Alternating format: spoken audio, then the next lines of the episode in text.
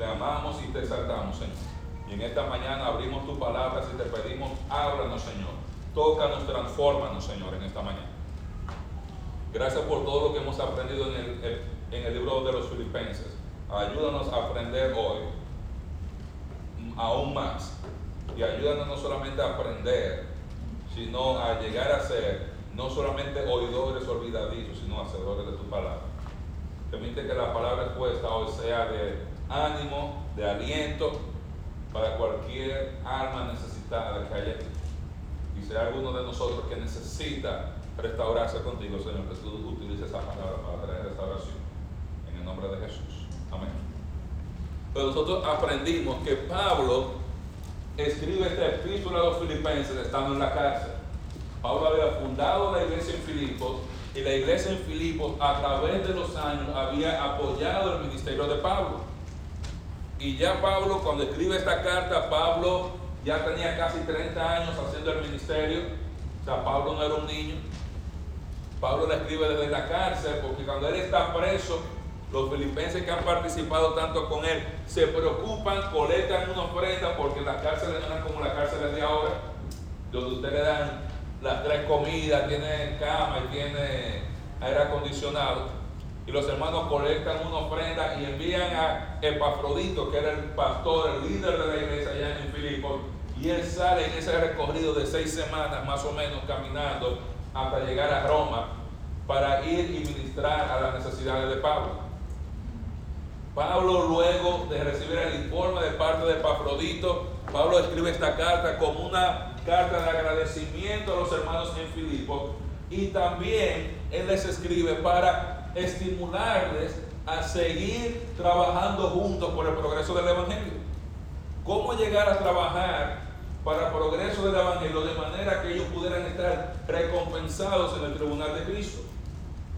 Y Pablo les menciona que la clave para que pudieran estar recompensados y poder mantener la unidad de la iglesia era llegar a tener una actitud humilde. Había unos hermanos que tenían un poco de pleito en la iglesia, la hermana Ebodie y la hermana Cítica. Eran dos hermanas, buenas hermanas, habían contribuido en la iglesia, estaban en el ministerio de la iglesia, habían apoyado a Pablo. Pablo todavía después de tantos años de haber salido de Filipo las recuerda, pero por alguna razón habían entrado en conflicto. Y Pablo tenía la preocupación de que si estos hermanos estaban en conflicto en la iglesia, no iban, ellos no iban a ser tan efectivos en la misión de llegar a propagar el mensaje del Evangelio por todo el imperio romano. Y él les estimula a llegar a tener esa unidad, a andar como es digno del Evangelio. Y le dice, deben tener esta actitud que hubo en Cristo. Dice, él siendo en forma de Dios, no estimó el ser igual a Dios como cosa que aferrarse, sino que se humilló y se hizo obediente hasta la muerte, muerte de cruz. Y él estimula a los hermanos a vivir de esa manera. A yo vivir una vida cristiana en humildad, sin aferrarme ni a mis títulos, ni a mi posición, ni a mi profesión, ni a mi dinero, ni a mi trasfondo, ni a nada de esto. Una, vivir una vida en humildad. Y él les dice, que como iglesia ellos debían apreciar los hombres de Dios que tenían esta actitud. Le da el ejemplo de Timoteo y le da el ejemplo de Pafrodito. Y luego la semana pasada comenzamos a ver en el capítulo 3 cómo poder tener éxito en el ministerio. Cómo llegar a tener un ministerio exitoso, cómo alcanzar nuestro máximo potencial en el ministerio. Y veíamos en los primeros 11 versículos que si queremos ser exitosos en el ministerio debemos ser consistentes en la enseñanza. Aprendimos que debíamos resistir el legalismo. Aprendíamos que debíamos mantener nuestros valores y nuestras prioridades en perspectiva y que debíamos enfocarnos mejor en conocer a Cristo. Y hoy vamos a continuar la parte 2. La semana pasada terminamos o el domingo antepasado terminamos en el verso 11, hoy vamos a continuar el tema en el verso 12. Entonces vamos a estar leyendo del verso 12 al verso 16, dice la Biblia, Filipenses capítulo 3. No que lo haya alcanzado ya, ni que ya sea perfecto, sino que prosigo por ver si logro hacer aquello para lo cual fui también nacido por Cristo Jesús. Hermanos, yo mismo no pretendo haberlo ya alcanzado, pero una cosa hago, olvidando ciertamente lo que queda atrás y extendiéndome a lo que está delante, prosigo a la meta, al premio del supremo llamamiento de Dios en Cristo Jesús. Así que todos los que somos perfectos, esto mismo sintamos, y si otra cosa sentís, esto también os lo revelará Dios. Pero en aquello a que hemos llegado, sigamos una misma regla, sintamos una misma cosa. ¿Cómo llegar a tener éxito en el ministerio? ¿Cómo llegar a estar recompensado en el tribunal de Cristo? La razón para tener éxito en el ministerio no es para llenar las iglesias, no es para tener dinero, es llegar a alcanzar la aprobación de Cristo en el tribunal de Cristo. Todos los creyentes hemos aprendido que vamos a dar cuenta de nuestra vida en el tribunal de Cristo. No para decidir nuestra vida eterna, porque ya el momento que pusimos nuestra fe en Cristo somos salvados, pero para determinar la recompensa, dónde vamos a vivir en esa nueva Jerusalén. Si vamos a vivir en downtown Jerusalén, si vamos a vivir en las afueras de Jerusalén, o si algunos simplemente nos quedaremos de este lado en Keiro y viajaremos una vez al año de vacaciones a Jerusalén. Entonces Pablo está diciéndoles a ellos, ¿cómo yo puedo llegar a alcanzar ese premio, esa recompensa final por causa de la fidelidad en el ministerio? ¿Cómo yo llego a alcanzarla? Y él le va a decir a, él, a ellos cuatro cosas en este pasaje. Número uno, él les va a decir, evalúate honesta y constantemente. Si queremos tener éxito en nuestra vida cristiana, si queremos tener éxito en el ministerio, tenemos que aprender a evaluarnos honesta y constantemente. Dice el texto en el verso 12, no que lo haya alcanzado ya, ni que sea perfecto Pablo ya había escrito, al momento de escribir Filipenses, él había escrito la mayor parte de sus cartas. Le faltaban las dos de Timoteo, le faltaban, ya había escrito todas las demás. O sea, ya Pablo había casi terminado de escribir la mayor contribución hecha al Nuevo Testamento. Y mire la humildad de Pablo, ya casi 30 años, 30 de años en el ministerio, dice, no que lo haya ya alcanzado, ni que sea perfecto. ¿Cómo él sabía? ¿Por qué se estaban evaluando? Dice, yo he evaluado mi vida cristiana, yo he evaluado mi carrera, yo he evaluado mi ministerio, y él está hablando de la recompensa en los textos anteriores, y dice, yo no es, no es que yo lo haya alcanzado. O sea, yo le estoy estimulando a ustedes a hacer eso, pero no porque yo lo haya alcanzado ni porque yo sea perfecto. Sea, él está evaluándose y él estaba consciente de sus debilidades. Estaba consciente de las dificultades que él tenía en el ministerio. Y muchos de nosotros, si queremos avanzar en nuestra vida cristiana, tenemos que aprender a evaluarnos honesta y constantemente. Muchos de nosotros somos rápidos en evaluar a los demás. Mira aquel, no me gustó aquel cómo se peló. Mira este, anda con un pantalón con hoyo. Mira aquel, hizo tal cosa y andamos evaluando y criticando constantemente a los demás, pero tenemos que aprender a evaluarnos a nosotros mismos. Nosotros somos más suaves evaluándonos nosotros y mucho más duros cuando estamos evaluando a otras personas. Cuando yo hago algo, cuando yo llego tarde, I'm sorry, I'm late. Y como si no fuera nada. Si el otro es que llega tarde, me estoy volviendo loco, que cómo es posible ¿Dónde está el amor por el Señor? Y si saben que Cristo viene, ¿y por qué no llegan? Y estamos haciendo lo mismo.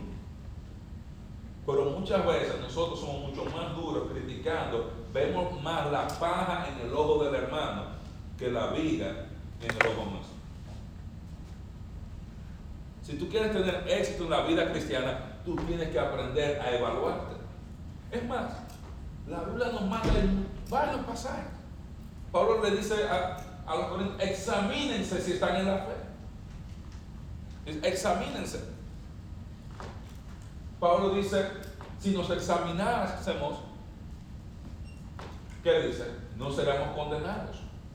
¿Por qué? Porque si nos examináramos honestamente y yo viera mis faltas, yo debo traer mis faltas delante del Señor y pedir perdón.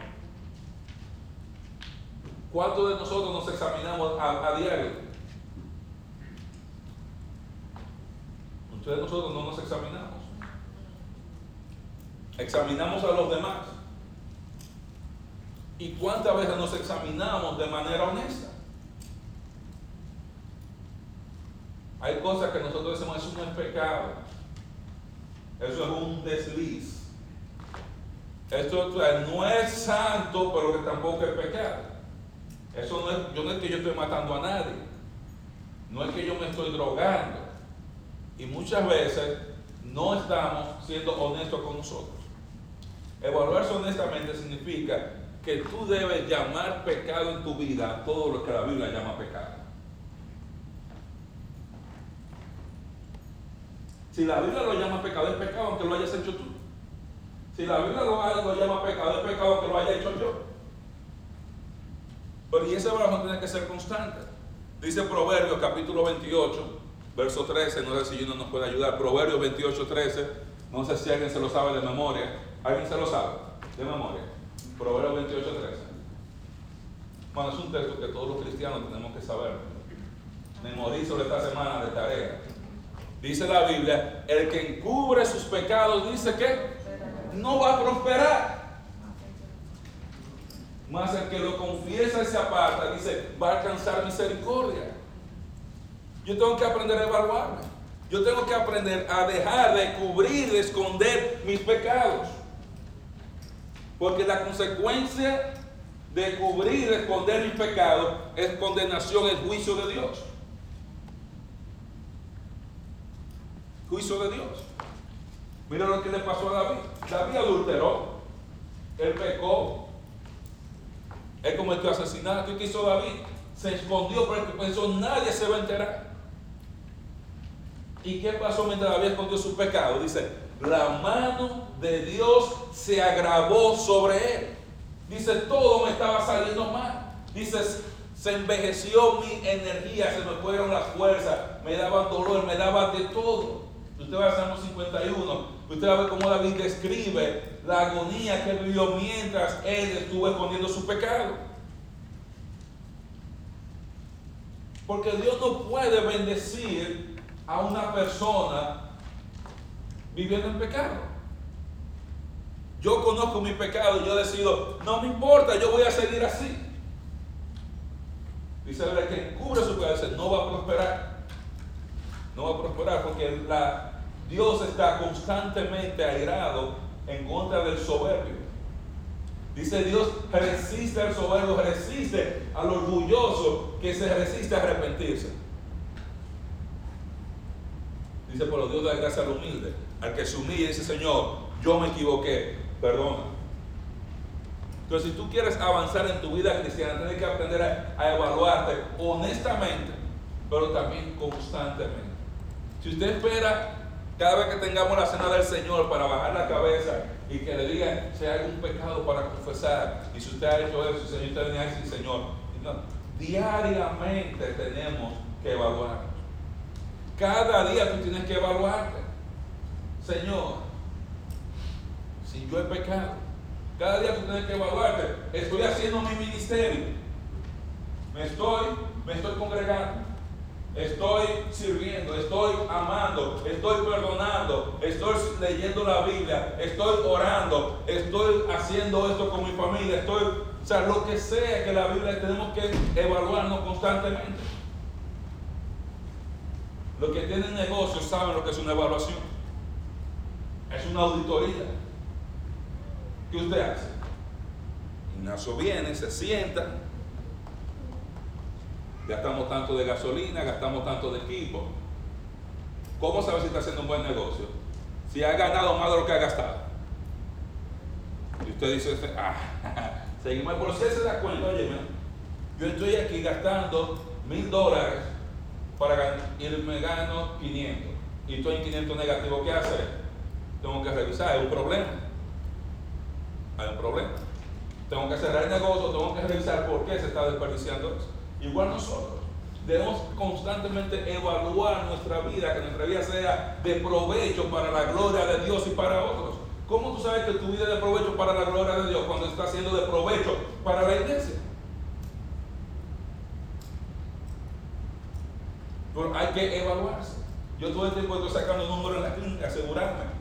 Ah, que son tantos pacientes, tantos días, tanto, tanto, y todo tengo que calcularlo por ahí, si puedo coger vacaciones, si me voy a coger un día libre, si voy a llegar a las 7 y media de la mañana, si voy a llegar a las 8. Tengo que estar evaluándome constantemente.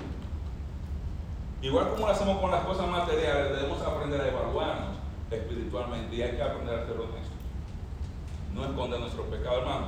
Cuando tú estás en tu casa, en tu habitación, que tú estás evaluando y tú le la y tú te das cuenta que tú pecaste, hermano. A veces hay pecados que son fáciles de confesar. En el del Señor, perdóname porque yo abrí esa página de internet. Perdóname porque yo pensé esto. Porque entre el Señor y usted. Pero hay pecados donde yo tengo que decirle a mi esposa, amor, perdóname, porque yo. Ellos son más duros todavía. Porque si tú sabes que tú has pecado, y tú vienes lo confesaste delante de Dios y sabes que la Biblia te dice tienes que arreglarte con tu hermano, tienes que ir a, dar ese paso. Ese es más duro. Pero ¿qué yo hago? Yo no escondo mi pecado. ¿Sabes por qué? Porque no hay manera de esconderlo.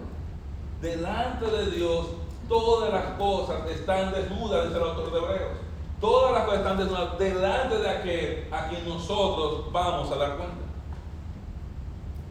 Y la Biblia dice en hebreo también que la palabra de Dios es más cortante que una espada de dos filos. Dice, discierne las intenciones de los corazones. O sea, es la palabra de Dios que Cristo va a usar para evaluarnos, para juzgarnos y sacar toda la ropa sucia y, y lavarla. Tú quieres avanzar, tienes que evaluarte honesta y constantemente. Los que trabajan para compañías grandes saben que todos los años se hace un, en inglés es un performance review.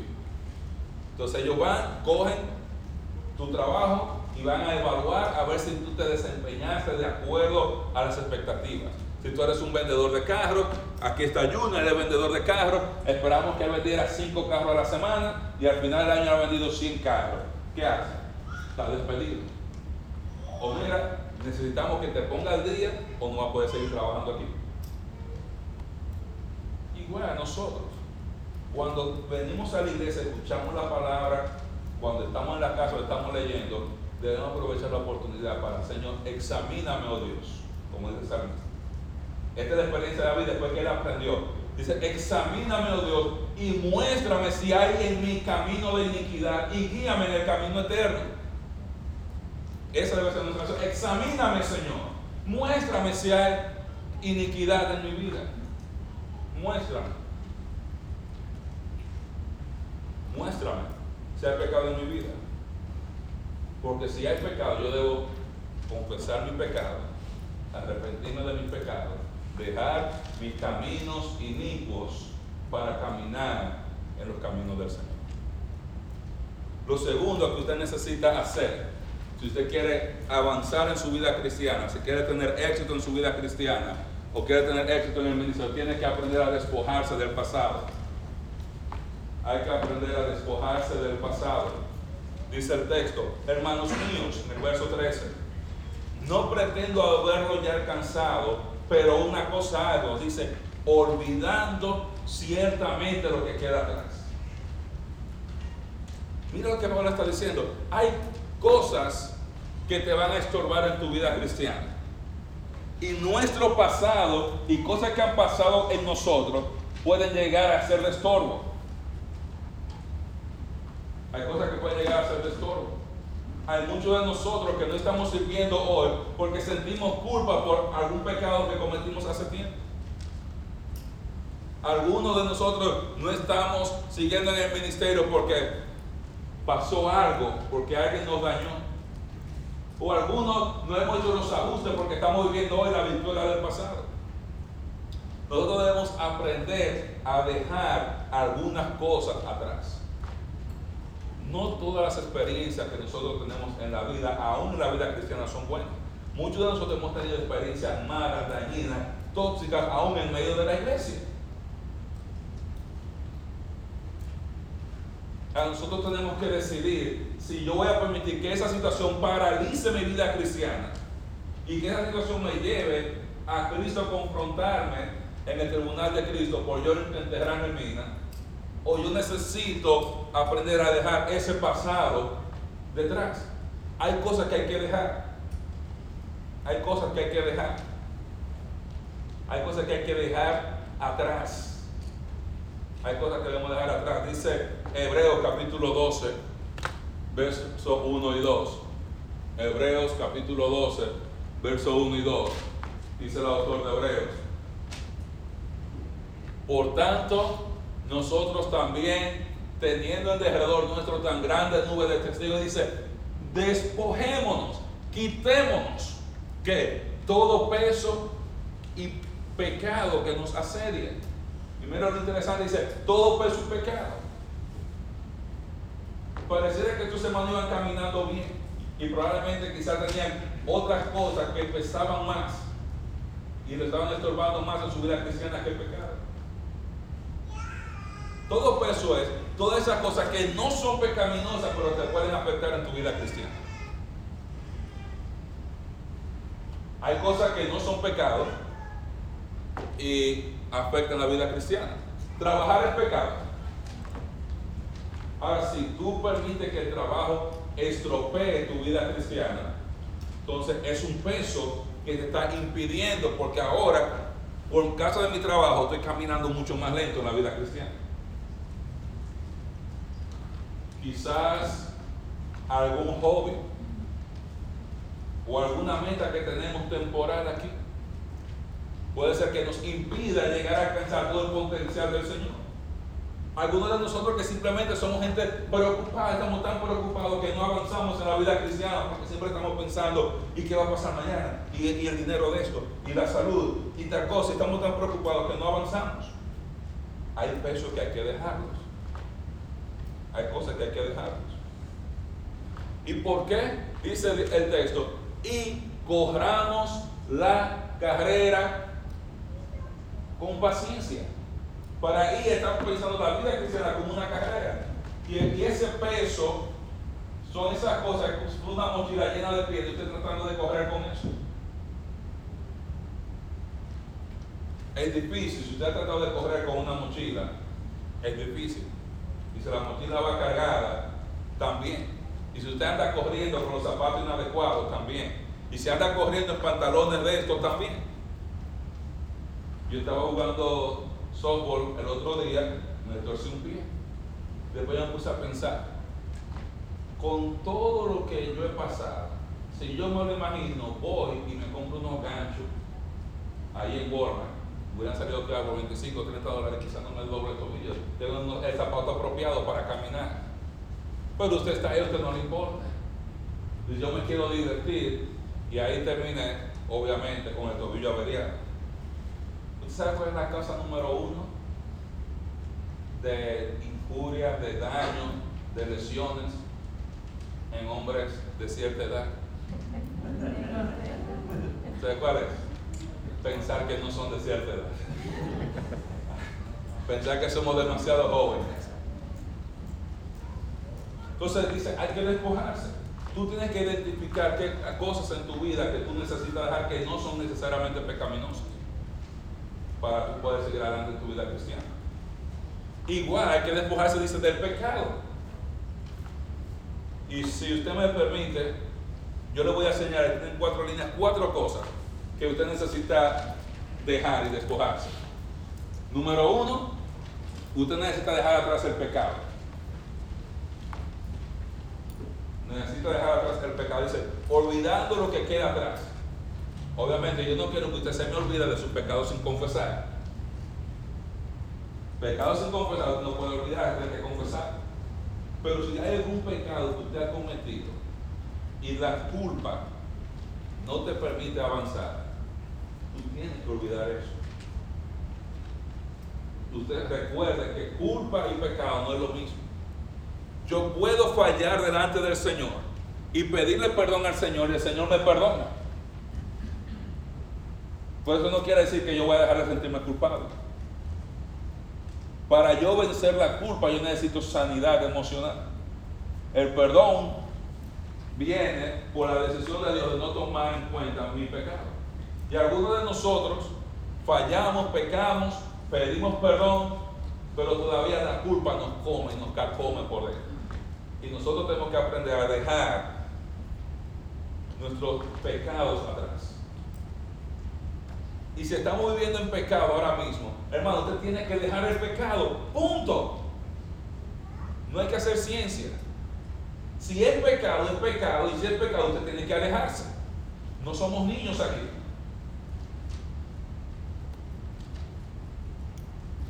Pablo dijo, olvidando lo que queda atrás, comenzando con mis pecados. Yo no voy a dejar que mis pecados sean lo que me estorben más adelante. No un pecado que yo cometí, pero tampoco un pecado que yo vaya a cometer ahora que yo dejo mis pecados atrás. Tengo que moverme, tengo que aprender a alejarme del pecado. El cristiano que no quiere caer no puede andar en caminos resbalosos. Usted no quiere caerse, no anda en caminos resbalosos. Y uno puede decir, no, no, no, yo, con el Señor que era un tomador, que le andaba a gustar en los bares, en la barra, viene y se convierte, está en la iglesia, y gloria al Señor, y un día pasa por el viejo bar y lo ve ahí y decide entrar para ir a predicar a sus viejos amigos allá que necesitaban de Cristo. Y él entró y todavía están esperando que salga. No ha salido. ¿Por qué? Porque usted y yo no debemos coquetear con el pecado. Usted cae, ¿sabe con qué pecado usted cae? Con el pecado que usted coquetea. Con ese pecado usted cae. Usted no va a, caer con el pecado con el que usted está coqueteando. Cuando yo comienzo coqueteando con el pecado y con el. Ahí, ahí es que yo caigo. Entonces yo tengo que aprender a dejar mi, pecado. Y nosotros, algunos tenemos, no solamente pensamientos, ya tenemos hábitos pecaminosos que tenemos que aprender a dejarlos, porque no vamos a tener éxito en la vida cristiana si permitimos que el pecado nos estorbe. Fuimos llamados a tener victoria sobre el pecado. Y la victoria sobre el pecado se obtiene como? Dependiendo en el Espíritu Santo, sometido a la palabra de Dios. Eso significa Dios habla, yo escucho, obedezco y no hago preguntas. Lo segundo que usted debe dejar atrás sus fracasos y sus errores. Hay muchos de nosotros que hemos cometido errores, cosas que no son necesariamente pecaminosas. Yo fui líder de jóvenes por muchos años en República Dominicana antes de estar en Estados Unidos. Y cuando llegué a Estados Unidos, antes de yo entrar en el ministerio, usted llega a reflexionar y de estar pensando y me di cuenta de muchos errores que yo cometí como líder de jóvenes. Me tomó años yo darme cuenta, yo no debía haber sido tan duro con tal persona. A tal fulano, a ese sí yo debía haberle dado un codazo más fuerte y romperle una costilla. O yo no debía haber hecho eso, o debía haber hecho otras cosas. Pero yo tenía que tomar la decisión si entraba en el ministerio aquí y seguía sirviendo al Señor con fidelidad o permitía que mi pasado me tuviera sentado en una silla en mi casa. el ministerio es duro, yo lo voy a decir por, muchas razones. Por muchas razones. No siempre la gente te agradece lo que tú haces por él. Eso duele. Tú estás sirviéndole a las personas y tú vienes y le sirves, a veces te dan una patada, te insultan, te, murmuran, etcétera, etcétera. El ministerio es duro porque muchas veces tú no tienes ayuda y de trabajo hay que hacerlo y te toca a ti tirarte la iglesia arriba y yo limpiar solo, hacer todo esto y muchísimas cosas. Hay mucha soledad en el ministerio, porque muchas veces la gente no entiende por qué se quiere estar hablando siempre de la Biblia. Yo no quiero juntarme con aquel porque siempre terminamos hablando de la Biblia. Pero esa es una de las cosas más difíciles del ministerio, es lidiar con los errores que nosotros mismos cometemos.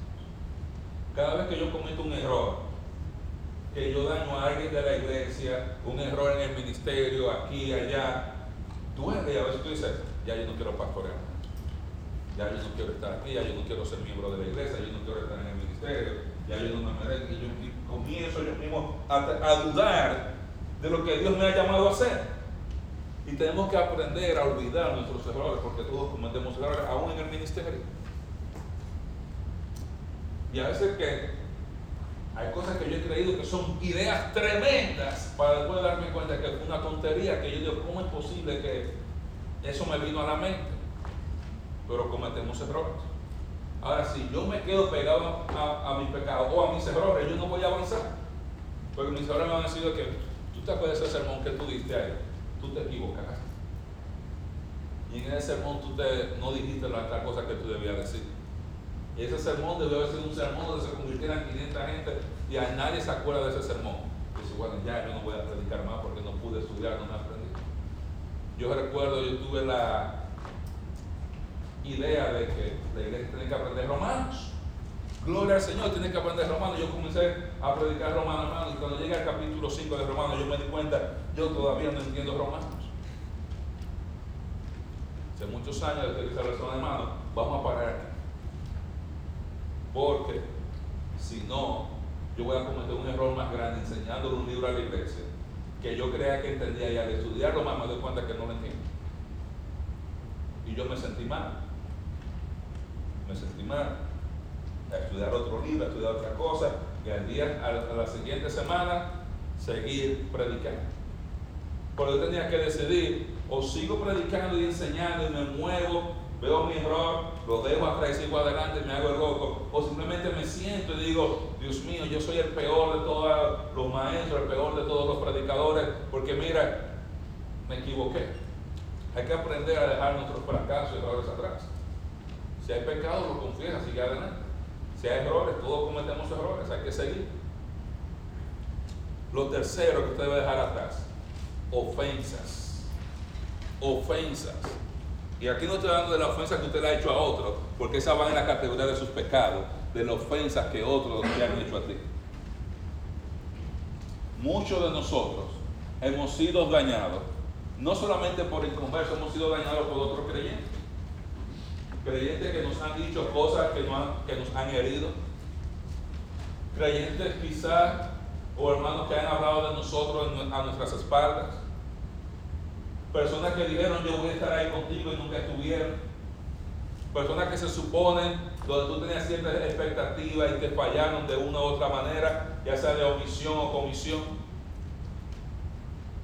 Y a veces muchos de nosotros estamos heridos y duele, pero la respuesta correcta a, a esa situación nunca es me voy de la iglesia, nunca es yo me voy del evangelio. ¿Sabes por qué? Porque tú te vas a llevar esa ofensa a donde quiera que tú vayas, donde quiera te va a doler. Hay veces que necesitamos confrontarnos unos a otros. Se le varón, eso me molestó y esto me está, me está dañando. A veces que hay que ir y hablar con los líderes de la iglesia, hermano, yo estoy teniendo esta situación.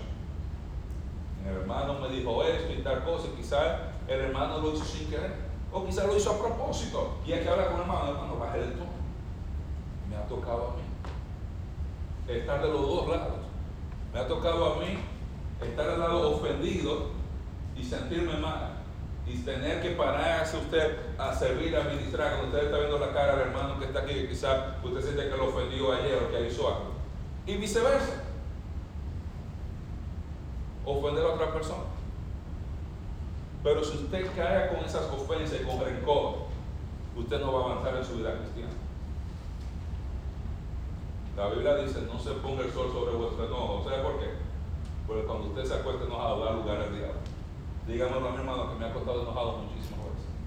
¿Usted sabe lo que pasa el otro día? Yo no amanezco más tranquilo. Ese veneno, esa amargura va creciendo y va creciendo y va creciendo. Y ya usted se acordó de que ese hermano, hasta esa cana que tenía ese hermano ahí ese día le molesta, porque usted se acuerda de todos los defectos del hermano. Por usted necesita, cuando hay dificultad, usted debe tratar de resolver eso rápido. Porque mientras ese tiempo de espera, uno se acuerda de todo, hermano. Y hay veces que hay cosas que es mejor no acordarse. Hay cosas que es mejor no acordarse. Porque uno se siente peor.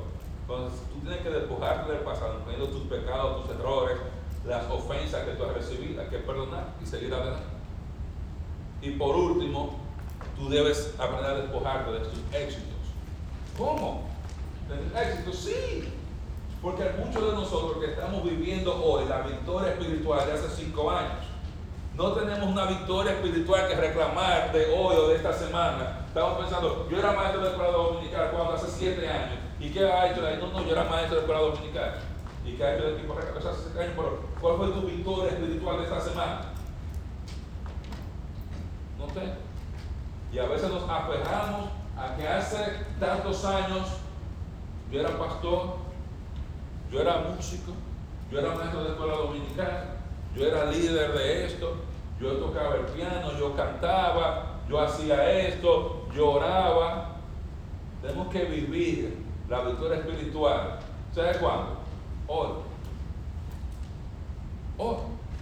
No debemos dejar que algo bueno que haya pasado nos prevenga de mirar hacia adelante. Si usted va manejando en un carro, usted tiene retrovisor la idea del retrovisor es, usted mira y usted sigue adelante. Usted no puede avanzar mirando por el retrovisor, porque ¿qué va a pasar? Va a tocar. Usted sabe todo lo que está atrás, pero no sabe nada de lo que está adelante. El retrovisor usted lo ve, para usted se da cuenta que ha dejado a alguien atrás y va a doblar para evitar el peligro. El retrovisor no está para guiar usted hacia adelante, es para evitar que lo que venga atrás te dañe. Usted no puede manejar mirando el retrovisor, tiene que mirar hacia adelante. Usted viene, mira de reojo, sigue adelante. Y eso incluye los éxitos. Los éxitos, uno no hacemos más ya. Ya yo soy diácono de la iglesia. Y ya me, puedo sentar, me retiro. Ya. Me retiré, ya me ordenaron, yo me retiré. Tengo que vivir hoy. Tengo que dejar el pasado atrás. O sea, hay que evaluarse, hay que despojarse del pasado. Lo tercero que hay que hacer, hay que enfocarse en el futuro hay que enfocarse en el futuro. Dice el verso 13 y 14, y extendiéndome a lo que está delante, prosigo a la meta, al premio del supremo llamamiento de Dios en Cristo Jesús. Yo dejo el pasado, pero lo dejo con un propósito. Y el propósito es enfocarme en el futuro, enfocarme en lo que Dios tiene para mí hacia adelante. ¿Qué yo debo hacer?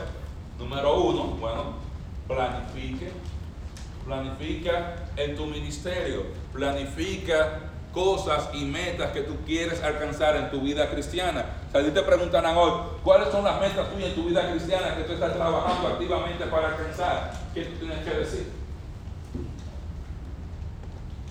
Pablo dice, yo me extiendo a lo que está delante. Esa idea de extenderse es, yo voy tratando de agarrar eso que va delante de mí. En béisbol, lo que le han visto béisbol, usted es primera base, recibe la bola cuando van por el infield, pero él no se en la base. Él se extiende para coger la bola porque ese, esos dos pies, dos pies y medio, que ese guante está ahí delante, en ese medio segundo para la bola, se decide un juego. Y ellos se extienden porque porque quieren ganar. Y yo debo aprender a, planificar, a extenderme en mi vida cristiana, extenderme hacia lo que está adelante. No hacia lo que está detrás para agarrar lo que está detrás, eso yo no dejo ir, sino qué hay más adelante para mí en el ministerio, qué hay más adelante para mí en mi vida cristiana, cuáles son las cosas que yo necesito alcanzar como cristiano. ¿Qué ministerio quiere Dios que yo haga? ¿Dónde yo puedo servir? ¿Dónde yo puedo ayudar? Y no importa la tragedia que haya pasado atrás, no importa lo que pasó, hermano, déjelo atrás. No hay manera. Aunque usted fuera culpable, no hay nada que usted pueda hacer al respecto. Ahora hay que extenderse hacia lo que está adelante. Yo me extiendo, yo estoy planificando, yo estoy mirando, yo estoy evaluando la situación de lo que está adelante para ver hacia dónde yo voy a moverme agarrar lo que está delante. Hay que enfocarse en el futuro. Pero yo no necesito solamente extenderme y ver y planificar. Yo necesito también aprender a comprometerme a terminar mi ministerio. El texto sigue diciendo, y extendiéndome a lo que está delante, dice, prosigo que a la meta. Pablo dice, yo prosigo a la carrera. O sea, yo estoy aquí prosiguiendo a llegar a la meta. Él tiene compromiso, tomó la decisión de llegar hasta el final. Y muchos de nosotros somos estudiantes de todo y maestros de nada, porque nunca terminamos nada que comenzamos. Comenzamos nuestra vida cristiana y vamos a hacer esto y lo dejamos. Y comienzo esto y lo dejo. Y comienzo esto y lo dejamos y no avanzamos. Necesitamos comprometernos con algo. Necesito comprometerme con algo. Porque necesito tener esa decisión. Hay que proseguir hacia la meta. Hacia la meta. Es interesante lo que ven atletismo. Eh, cuando usted lo ve corriendo, ellos no se supone que no miren hacia atrás. Eso es parte de usted no mira hacia atrás, usted va corriendo. Y estaba viendo una carrera y había un señor que iba adelante él miró para atrás y se dio cuenta que los demás estaban muy lejos. Y él bajó un poco el paso y comenzó a hacer señas aquí. Y en eso vino un chinito, le pasó por el lado y lo dejaron atrás llegó en tercer lugar. Tú tenías todo ganado, pero ¿qué pasó? Miraste hacia atrás en vez de enfocarte hacia adelante. Enfócate en terminar, en completar. Y a veces nos volteamos a ver qué está haciendo de mía. Y aquí me, me volteo y me distraigo. Y me volteo a ver qué es lo que está haciendo tal fulano.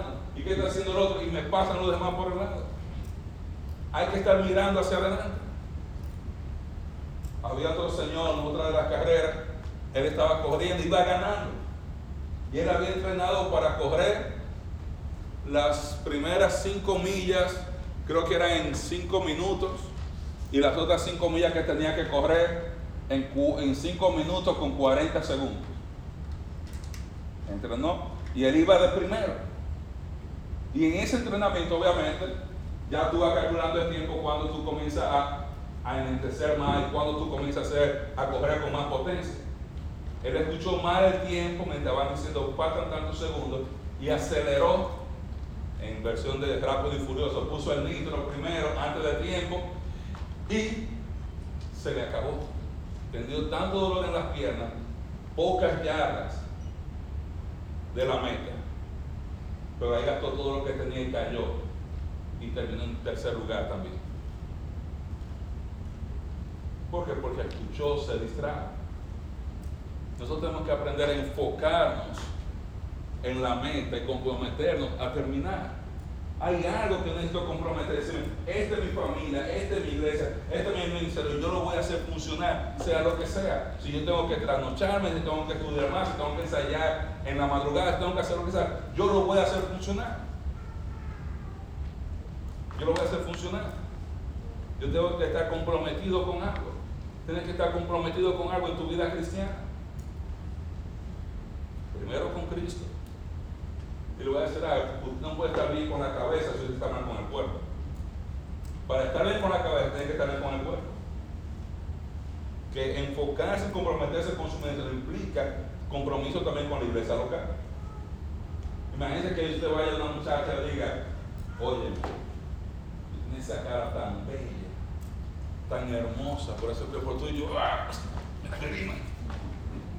¿Usted cree que, que, que, que esa muchacha va a salir con usted. Pregúntele a Yusuf, ¿está soltera? ¿Está soltera? Porque si usted ama, usted tiene, ama la cabeza, tiene que amar el cuerpo también. Y nosotros a veces creemos que podemos disociar. Y es una mentira del mundo y de Satanás de que yo puedo estar bien con Dios y mal con la iglesia. Para estar bien con Cristo tiene que estar bien con la iglesia. Para estar bien con la iglesia tiene que estar bien con Cristo simplemente. Pero debo seguir a la meta, comprometerme a terminar. Hermano, usted debe analizarse por qué cosas, qué cosas te están evitando o previniendo que tú estés teniendo o avanzando en tu ministerio. Tiene que haber compromiso. Tiene que haber compromiso con algo. Algo tenemos que terminar. Algo. Hay que seguir a la meta.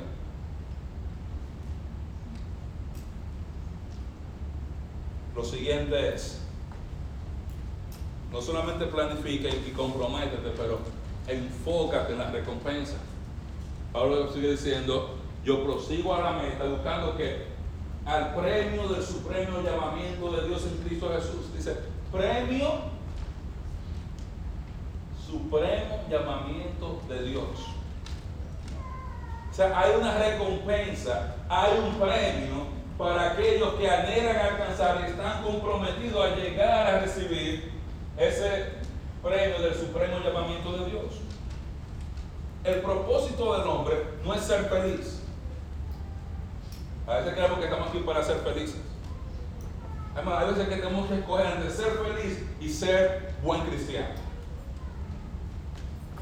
Y a veces ser buen cristiano implica que yo tengo que aprender a ser infeliz por cierta cantidad de tiempo aquí sobre la tierra para yo honrar al Señor.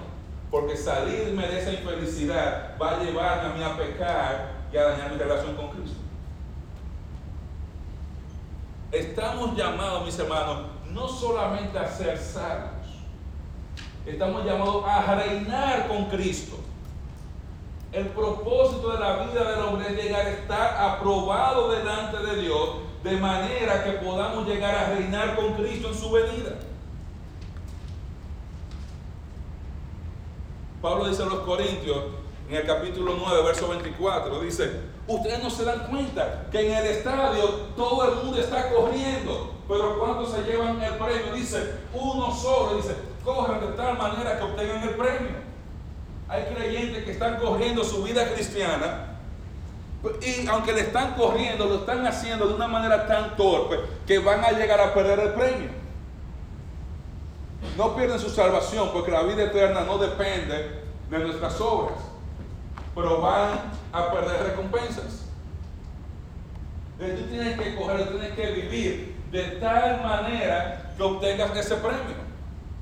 Pablo le sigue diciendo a ellos, todo aquel que lucha se abstiene de todo se abstiene. Hablando de la lucha de los Juegos Olímpicos.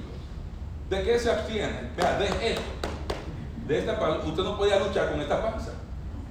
Dice, se abstiene, usted hace ejercicio, deja de estar comiendo basura y porquería. Se pone el meat ahí, fuerte, ponido, fuego ¿Tú sabes por qué? Para poder pelear bien y tener una corona. Para ellos, una corona corruptible en los Juegos Olímpicos de ahí en Corinto, pero para nosotros una corona incorruptible. Yo me abstengo de tantas cosas del mundo y de la carne para yo llegar a tener esa corona, esa recompensa de parte del Señor, ese buen siervo y fiel. En lo poco has sido fiel, en lo mucho te pondré, entra en el gozo de tu Señor. Para esto vivimos, para esa aprobación final de Cristo. Hermano, póngase a pensar, usted es salvo, ¿para qué está usted aquí sobre la tierra? Si la salvación era el día de salvación, ¿para qué usted está aquí? ¿Para qué tenemos la iglesia? Cerramos la iglesia y vámonos. Pero la iglesia está aquí para prepararlo a usted para que el día del tribunal de Cristo usted dé una buena cuenta. Y la iglesia está aquí para guiarlo a usted a llegar a conocer aún más íntimamente a Cristo, llegarte a entrenar para que tú corras esa carrera cristiana mejor y al final de tu carrera el Señor te diga buen siervo y fiel. En vez de decirte siervo malo y negligente. Si a ti te dijeron en la iglesia que yo venía, que te iba a pedir cuenta, ¿por qué no te entraste al ministerio?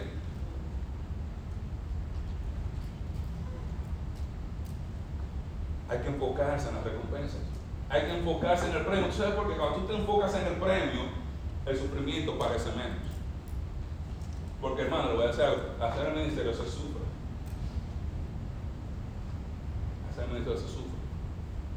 Hay veces que usted ve cosas y usted quisiera abrir la boca y el Espíritu Santo te da usted esa, cállate, no vayas tú a hablar, arruinando todo aquí ahora. Que mucho trabajo me ha dado a mí tenerte pastoreando por todo ese tiempo. Cuidado. Claro. Porque cuando usted se enfoca en la recompensa, la Biblia nos muestra que los sufrimientos presentes no se comparan con la gloria venidera, es mucho más fácil. Mira lo que le pasó a Esaú. Es una historia interesante, pero muy triste. Esaú era creyente, hermano de Jacob, hijo de Isaac, uno de los patriarcas, instruido por su papá y su mamá en el pacto que Dios había hecho con Abraham, la justicia de Dios, que, que por medio de la fe Abraham consiguió. Él sabía que él era el heredero, pues era el primogénito, aunque sea por algunos segundos, le tocaba una recompensa por eso. Pero mira lo que le pasó a él.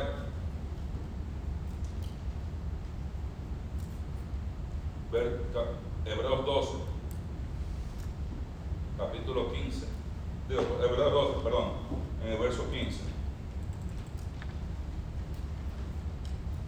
Mirad bien, no sea que alguno deje de alcanzar la gracia de Dios, que brotando alguna raíz de amargura os estorbe y por ella muchos se han contaminado. El verso anterior dice, seguir la paz con todos y la santidad sin la cual nadie verá a Dios.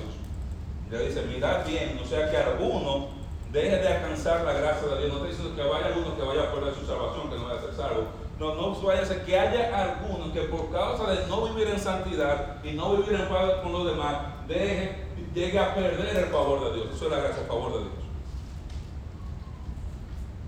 Cuidado con no andar en santidad o andar en conflicto, no sea que haya alguno que por causa de sus pecados y de sus conflictos llegue a tener raíz de amargura y pierde el favor de Dios y eso estorbe y muchos se han contaminado. No sea que haya algún fornicario o profano como Esaú. Y ahí cuando dice fornicario, hablando de Esaú, de profano que está poniendo el ejemplo de Esaú, dice que por una sola comida vendió su primogenitura. Porque ya sabéis que aún después, deseando heredar la bendición, dice, fue desechado y no hubo oportunidad para el arrepentimiento, aunque la procuró por la yo leo eso, a mí me da grima. O sea, Esaú, él viene, si usted conoce la historia, él está en el campo, está cazando, él era igual que Daniel, le gustaba cazar y pescar y todo eso. Y llega a la casa, está cansado, y está ahí Jacob, era en la parada de su mamá todo el tiempo ahí, cocinando una sopita. Y él le da esa sopa y bueno, yo te la doy si me da la bendición. Qué bendición, qué, qué voy a definir con bendición. Dame eso ahora. Dame lo mismo ahora. Y él se comió y se jató y no se quejó. Le tomó años. Más adelante, ya cuando su papá iba a morir, que da la bendición a Jacob. Que él viene a llorar, por favor, bendíceme a mí, bendíceme a mí, bendíceme a mí también.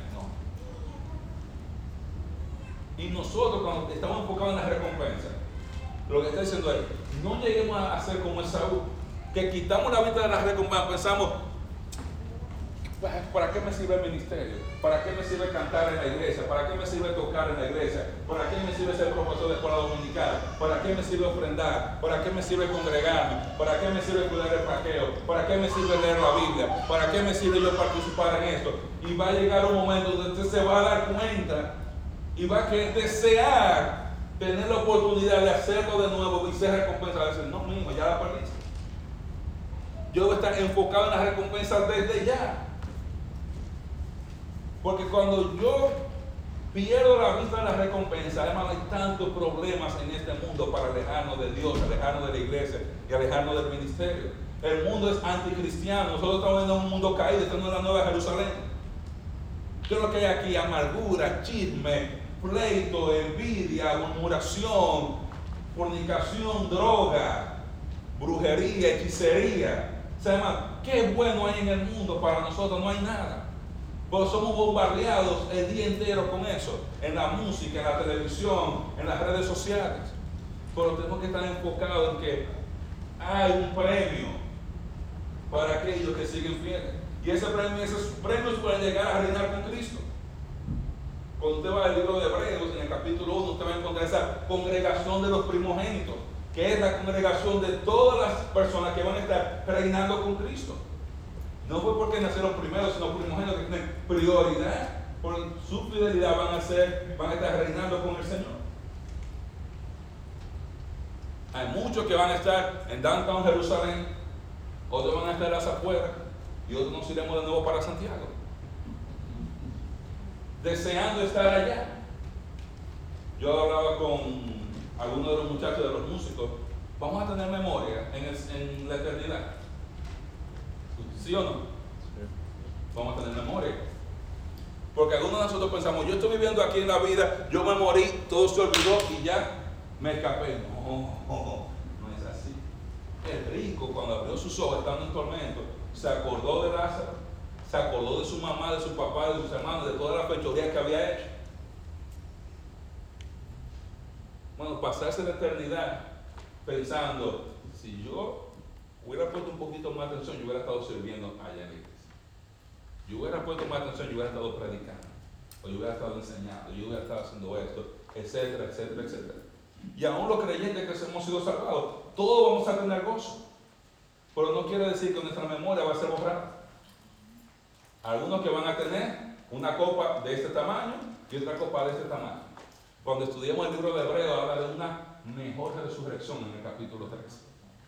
Que una resurrección, vamos a decirlo así, con, un poder exclusivo, una habilidad exclusiva para disfrutar en la eternidad.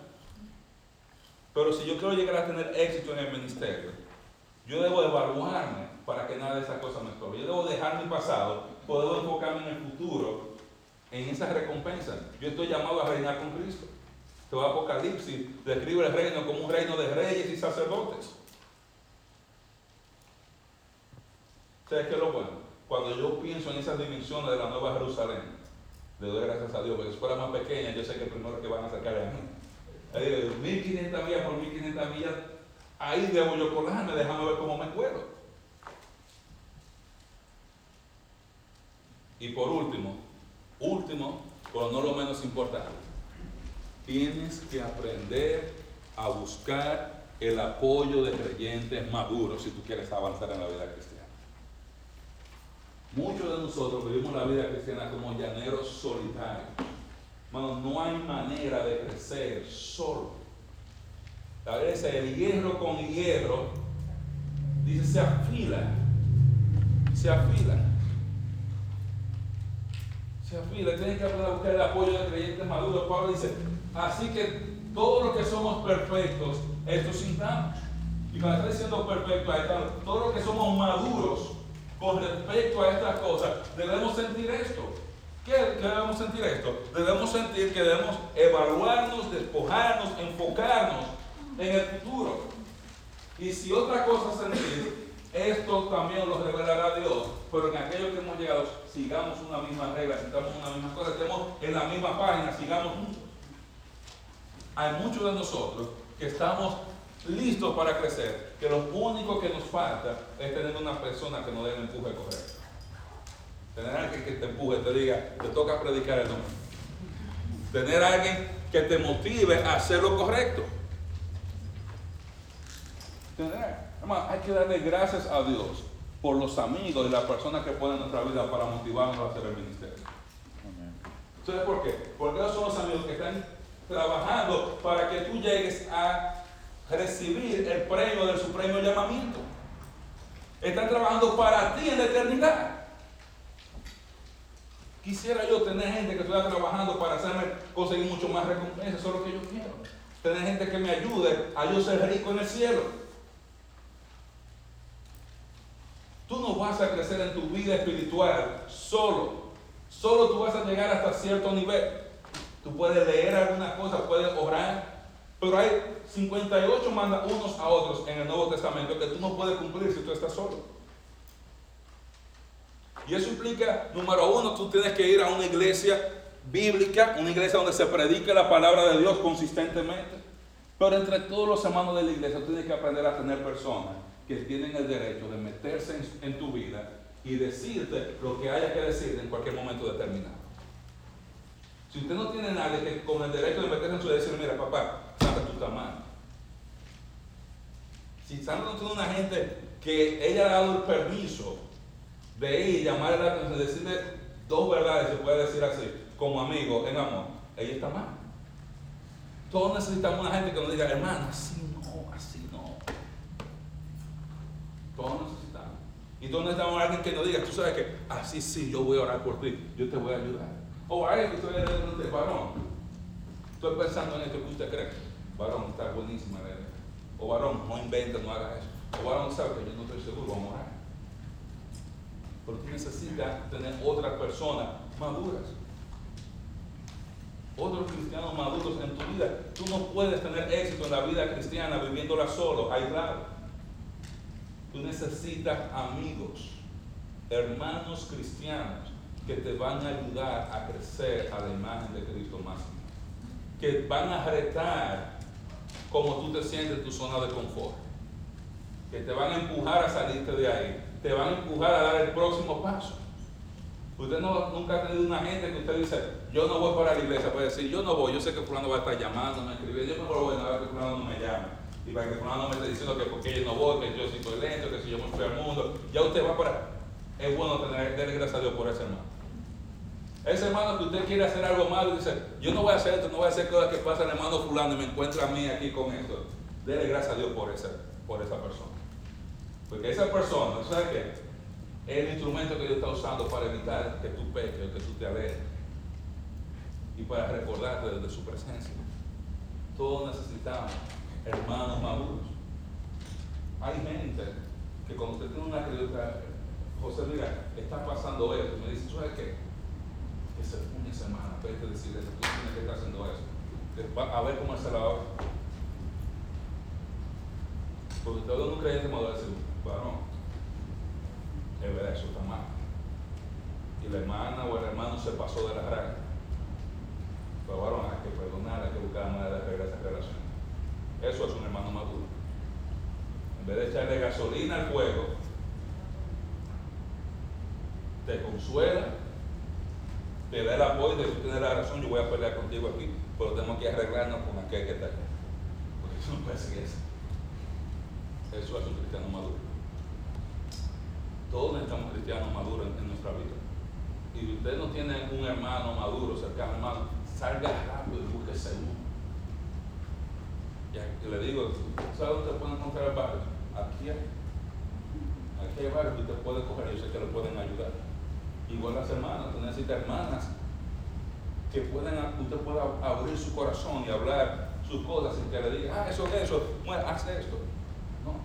Tú necesitas personas que te van a dar un consejo de acuerdo a lo que dice la Biblia, con amor. Con amor. Te van a estimular a hacer lo bueno y si te ven yendo un camino medio rebaloso, te van a dar, no por ahí, no papá, ven de este lado.